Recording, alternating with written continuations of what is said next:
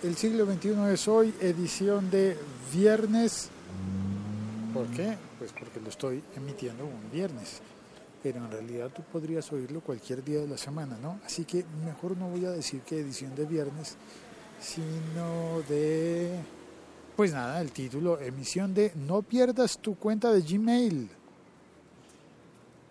Robot, por favor.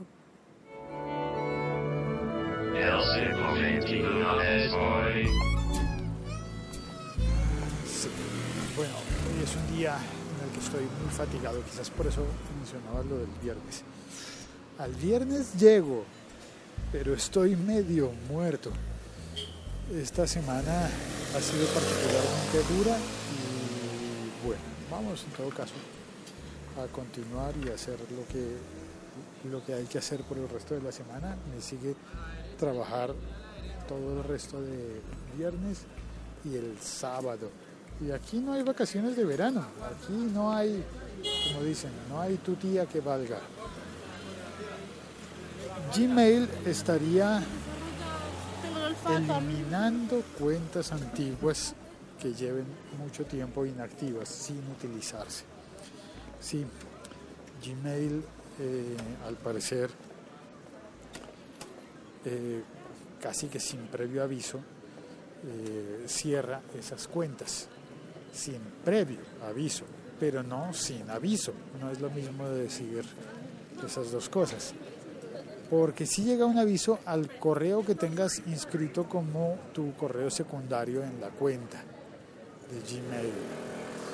Y la verdad es que, pues me pasa a mí, y es muy probable que te pase a ti, que vamos abriendo cuentas de correo electrónico por temporadas y de repente un día dice uno, voy a abrir un podcast nuevo y voy a ponerle una cuenta nueva de Gmail pues eh, y después a uno se le olvida y la deja ahí abierta y, se va y no la vuelve a utilizar. Y es posible que haya cosas allí eh, documentos archivos que después quieras recobrar. Me pasó. Me pasó porque tenía una cuenta en un servicio que se llama colombia.com que estaba estaba manejado en convenio con Gmail y cuando rompieron el convenio pues yo perdí mi correo electrónico. Y sabes qué he echado de menos porque de alguna manera estaba preparado pero yo tenía eh, archivos en, en Drive, en Google Drive que estaban compartidos con otras cuentas y siempre pensé, pues están compartidos, puedo acceder desde otra cuenta al archivo que está allí en la nube. Pues no. Una vez eliminan la cuenta de Gmail, se van y se desaparecen tus archivos en la nube de Drive eh, y es posible que, si tienes un canal de YouTube vinculado a esa cuenta de Gmail, eh, se pierda también. Porque ese es otro asunto, el YouTube. Antiguamente, los primeros canales de YouTube que tuve la oportunidad de abrir, digamos que para amigos y para un, para un amigo músico que quería colgar allí sus canciones y demás cosas, uno abría el, el canal de YouTube en YouTube. No había que tener cuenta de Gmail. Luego empezó a la vinculación de los productos y entonces se fusionó el canal de YouTube, tenía que estar fusionado a una cuenta de Gmail, luego a una cuenta de Google Plus, porque si querías cambiar el nombre del canal tenías que cambiarlo, era en Google Plus y no en, YouTube, y así por el estilo. Termina volviéndose un, no sé, como una maraña de cuentas todas de Google, dependiendo posiblemente de un único usuario que suele ser el de Gmail. Entonces es posible que si llegamos a perder una cuenta de Gmail, perdamos más que el correo.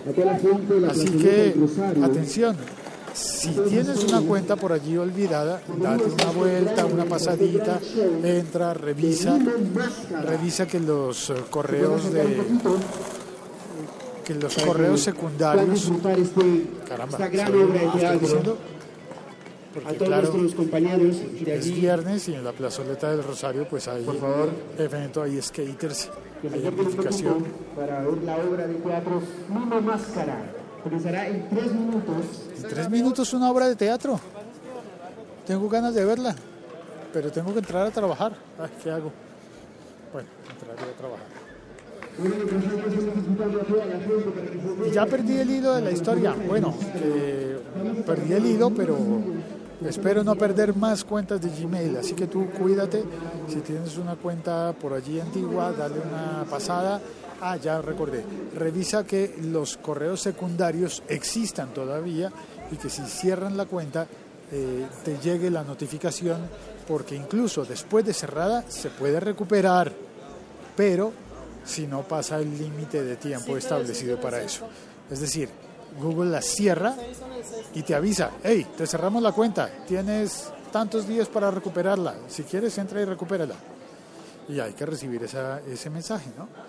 Bueno, eso es lo que quería compartir contigo. Soy Félix, este es el siglo XXI, es hoy emisión eh, un tanto caótica porque es eh, fin de semana. Eh, robot, despídete para, y luego saludo.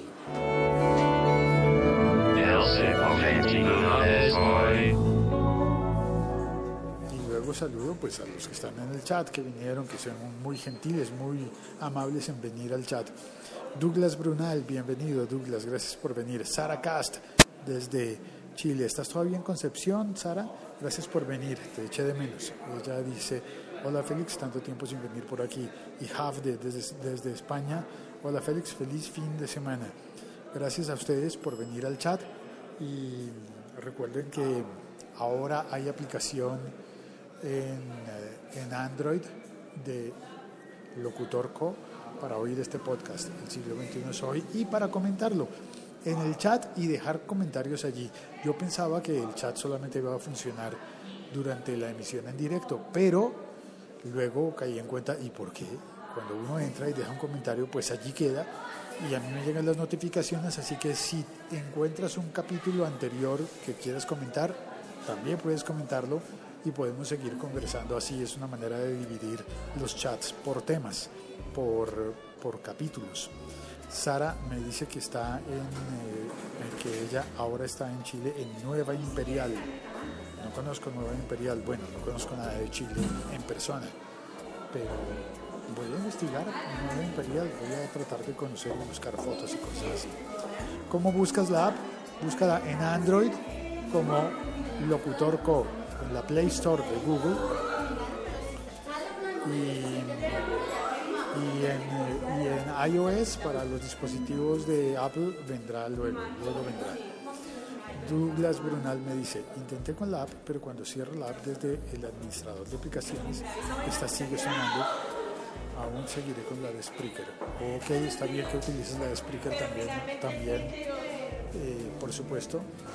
Y cuando las cierras desde el administrador de aplicaciones, bueno, no conozco bien el- los detalles de cómo funciona en Android, pero la idea de una aplicación para oír podcast es que siga sonando incluso con la pantalla apagada. Eso es algo importante. Hay, por ejemplo, las personas que ponen eh, sus, eh, sus contenidos en YouTube, fíjate que YouTube solamente funciona si tienes la pantalla encendida, porque la lógica es que estés mirando.